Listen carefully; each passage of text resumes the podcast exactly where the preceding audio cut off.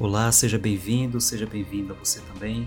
Você que está nos acompanhando aí do outro lado da telinha, seja no podcast ou pela, pelo YouTube ou por qualquer outra plataforma de streaming. Que maravilha poder contar mais uma vez com a sua companhia para que juntos possamos nos aprofundar um pouco mais na palavra de Deus. É muito importante estudarmos então aí as escrituras sagradas, essas escrituras que guardam segredos, ensinamentos e histórias fantásticas sobre a humanidade e também sobre acontecimentos proféticos que apontam para o fim dos tempos. Portanto, eu, Luciano Medeiros, quero de antemão te desejar uma excelente semana e que Deus possa abençoar grandemente a sua família. Esse é o podcast Classe Bíblica, o estudo diário da Palavra de Deus, e eu te convido para estudarmos juntos porque chegou a hora do resumo da lição. Durante a semana, com o tema geral da lição Consolem o meu povo, o foco de estudo foi o livro de Isaías, capítulo 40, versículos de 1 a 3. E o que nós conseguimos observar, de maneira geral, eu tenho certeza que você aí também que tem acompanhado os estudos, é que todo o livro de Isaías ele está repleto de falas contrastantes sobre juízo e sobre boas novas também, que dizem respeito à salvação. Mas aí a primeira parte do livro, ela trata principalmente de uma mensagem, e aí essa mensagem seria uma mensagem de juízo divino em relação a Judá. A segunda parte contém aí a mensagem do consolo divino ao seu povo, e Isaías 40, que vem logo após a primeira sessão que nós temos aí em Isaías de do capítulo 1 ao capítulo 39 a gente trata, portanto, como uma primeira sessão. E aí ela serve como uma introdução aos capítulos seguintes. É, vale considerar também que essa mensagem, a mensagem do Senhor, ela começa com um dos dizeres mais revigorantes e consoladores da Bíblia Sagrada. Vamos ler aí o versículo 1 do capítulo 40. Consolem, consolem o meu povo diz o Deus de vocês. E aí essa mensagem lembra o povo de Deus de sua fidelidade à aliança. Muito bem, o autor ele faz alusão a experiências a uma experiência israelita no deserto, não é isso? E aí naquela época nem o povo, nem mesmo Moisés poderiam ver a glória do Senhor, mas então toda a humanidade haverá. E isso a gente vê lá no versículo 5. E aí Portanto, a gente tem um breve resumo e a gente vai fazer uma divisão em partes. Aí a gente tem parte que vai falar da destruição ao consolo, a segunda, preparando o caminho, e a terceira, a glória do Senhor revelada. Muito bem. Considerando aí a primeira parte da destruição ao consolo, uma coisa que a gente observa é que a mudança de ênfase nos temas destacados no livro de Isaías ela é bem conhecida. A maioria dos comentários bíblicos menciona o contraste dos tópicos entre a primeira parte e a segunda parte do livro. Vários estudiosos eles usam esse ponto para defender uma autoria dupla. Portanto, o que a gente observa aqui, é, no livro de Isaías, né, e assim também como nos demais profetas pré-exílios, que transmite uma mensagem na qual se evidencia um aspecto duplo. É, por um lado, e aí em primeira mão, os profetas pré-exílios eles são mensageiros do juízo, de modo que proclamam o fim da era das bênçãos e favores divinos. Mas eles também são arautos da salvação e proclamam uma nova era de generosidade divina. Portanto, aí a gente tem o discurso profético desses mensageiros e uma mistura de oráculos de juízos e salvação. E é isso que vemos no livro de Isaías. É, portanto, né, não há razão para a gente apoiar a teoria que coloca Isaías 40 no período pré-exílio como uma promessa consoladora de uma restaura restauração futura. E a ascensão anterior até Isaías 40 tem uma nova mensagem clara e distinta de juízo para Judá e as nações estrangeiras. O dia do Senhor virá. É iminente, o juízo está próximo, não tardará muito. E o melhor das nações, do povo e de Deus, recursos materiais serão repassados para as outras mãos. O livro anuncia claramente: e aí, isso você pode observar lá no versículo 13 do capítulo 5. Meu povo será levado cativo por falta de entendimento. Eis que virão dias em que tudo o que houve no seu palácio, isto é, tudo o que os seus pais ajuntaram até os dias de hoje, será levado para a Babilônia. Não ficará coisa alguma, diz o Senhor. Isso aí já foi tema da nossa lição passada, das nossas outras lições também, e a gente já consegue mensurar aí essa ideia sobre a questão da profecia que foi tratada por Isaías e o que aconteceria aí nos próximos tempos com o povo judeu. Então, mais uma vez aqui o livro, é, o capítulo 39, a gente fazendo uma reabertura, então deixando muito bem claro a respeito dessa profecia. Bom, e aí, no entanto, o Senhor tratado é, por Isaías como Deus incomparável, ele porá fim às provações de seu povo, considerando que chegará o tempo da libertação. Isaías escreveu esta mensagem de misericórdia usando o recurso do paralelismo. E aí então a gente tem, né? É, em primeiro ponto, consola e consola o meu povo, diz o Deus de vocês. Falem ao coração de Jerusalém. Né? Uma mensagem muito interessante que é tratada aí no livro de Isaías. E a gente vai começar a ver relações a partir do capítulo 40. É, a misericórdia divina, portanto, se fará evidente mais uma vez porque o Senhor declara à nação que o tempo da sua escravidão já acabou, que a sua iniquidade está perdoada e que ela já recebeu em dobro das mãos do Senhor por todos os seus pecados. E aí, a maneira enfática em que o Senhor deseja que essa mensagem seja comunicada ao seu público, a nós, e aos judeus naquela época, ela é muito bem notável. Então, parece que ela é urgente. Porque, assim, se um autor ele usa o verbo no imperativo, né, que pode ser traduzido como proclamar, chamar, bradar, ou até mesmo a questão gritar, e aí a gente vai ver uma nova, né, uma nova convergência para esse tipo de mensagem. É como se a, a, expressão né, ela fosse além da ideia do verbo mais genérico, que é só o único falar. Então, a expressão meu povo ela é um indicador do relacionamento de aliança entre Deus e seu povo. Deus ele é fiel aos deveres de sua aliança e também de liderar o, e perdoar o seu povo. No próximo ponto, preparem um caminho. Uma das coisas que eu acredito que seria muito bom a gente tratar, e possivelmente você deva ter é, considerado isso também, né? Deve, deve, deva ter entendido muito bem, é que uma seção central aqui em Isaías, é, eu caracterizo aí como sendo as dos versos 3 a 5, que ela traz uma espécie de inclusio, que portanto seria uma subdivisão do texto marcada por linguagem ou elemento semelhante em seu início e fim, na unidade. Preparem o caminho do Senhor, e aí a glória do Senhor se manifestará.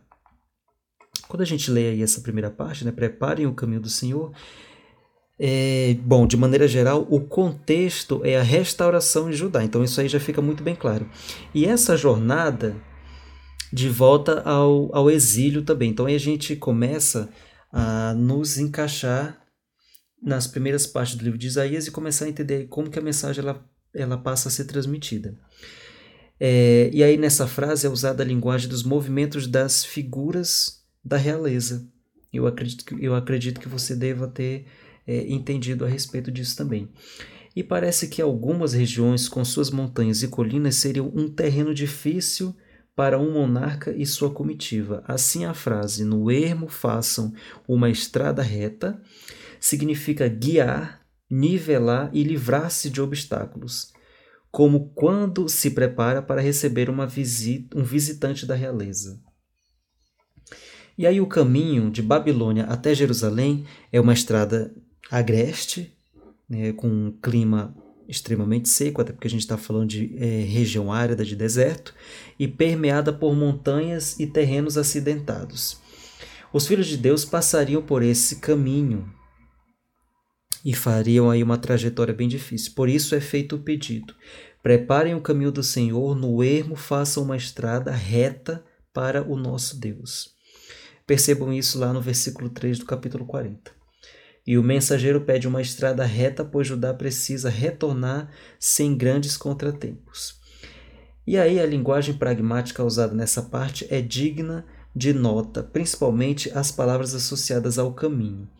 E dessa maneira, o autor tenta vincular a grande manifestação divina com elementos de uso comum. Tais expressões enfatizam a presença de um Deus invisível, mais real, mostrando assim que a participação de Deus na história de seu povo também é real. Olha só que interessante. E aí, para a gente fechar o resumo da lição de hoje, a glória do Senhor revelada, né? A glória que a gente também viu aí durante a semana, mas é, no dia de quarta-feira foi uma quarta e quinta-feira também a gente vai ver estudos a respeito desse assunto, é, foi algo que nos chamou muita atenção. E aí, voltando aí para Isaías, versículos de 3 a 5 no capítulo 40, o que é que a gente percebe? É mais ou menos como se o profeta tivesse fazendo uma alusão a algumas das experiências dos, dos israelitas durante a jornada no deserto. E aí, em particular, o episódio em que Moisés pede para ver a glória de Deus.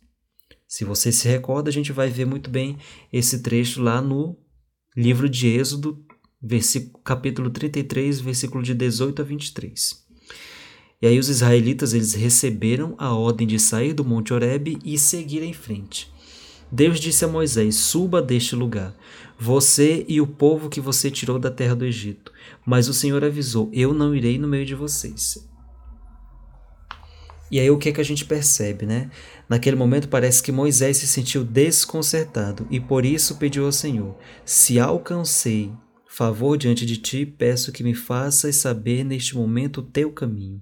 E no verso 18, Moisés acrescentou: Peço que me mostre a tua glória.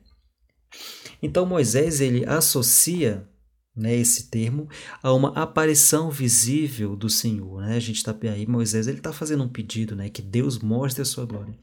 E aí, nesse caso, a solicitação não será concedida.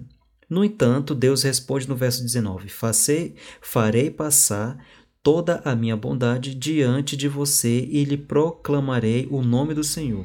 Terei misericórdia de quem eu tiver misericórdia e me compadecerei de quem eu me compadecer. No entanto, no verso seguinte ele diz: Você não poderá ver a minha face, porque ninguém verá a minha face e viverá. Ou seja, existe aí uma contraposição, né? Aquelas pessoas que possivelmente queiram ver a face de Deus, elas não teriam como viver, como se você estivesse colocando o seu dedo, né, numa tomada de 220 amperes, né? 220 volts. Então você não iria aguentar. Bom, e aí Moisés, como autor do Pentateuco, Pentateuco, ele nos mostra como o Senhor redirecionou a questão. Deus ele destaca a sua revelação em termos de atributos e não em termos de aparência externa. É como se ele quisesse destacar a abstração de seu ser, porque o Senhor não pode ser visto em termos concretos.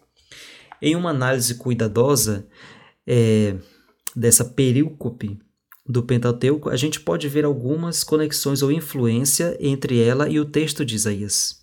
E aí, em particular, o capítulo 40, porque o elemento comum em ambas as perícopes é a expressão é, hebraica que no português a gente vai chamar, então, portanto, a glória do Senhor.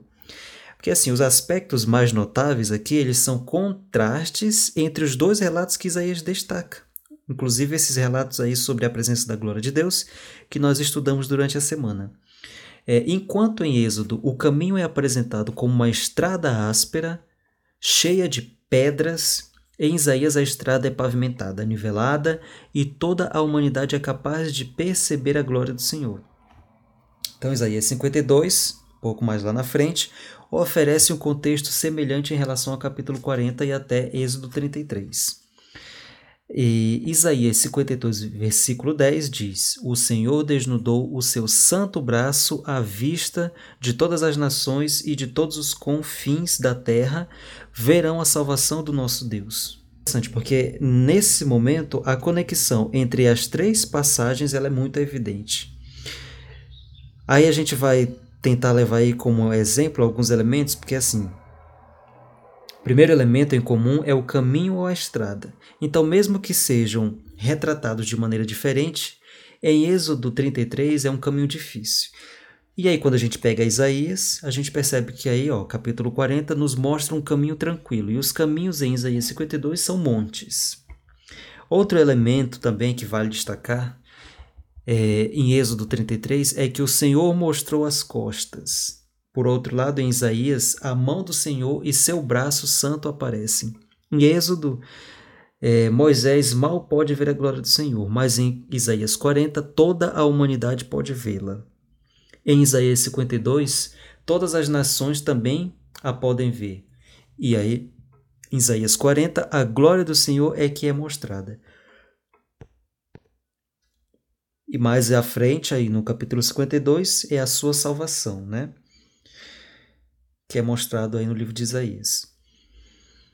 E também esclarece que essa mesma palavra, né, a glória do Senhor, ela significa, é o mesmo, tem o mesmo significado de Isaías 52, Isaías 40, é, Êxodo 33.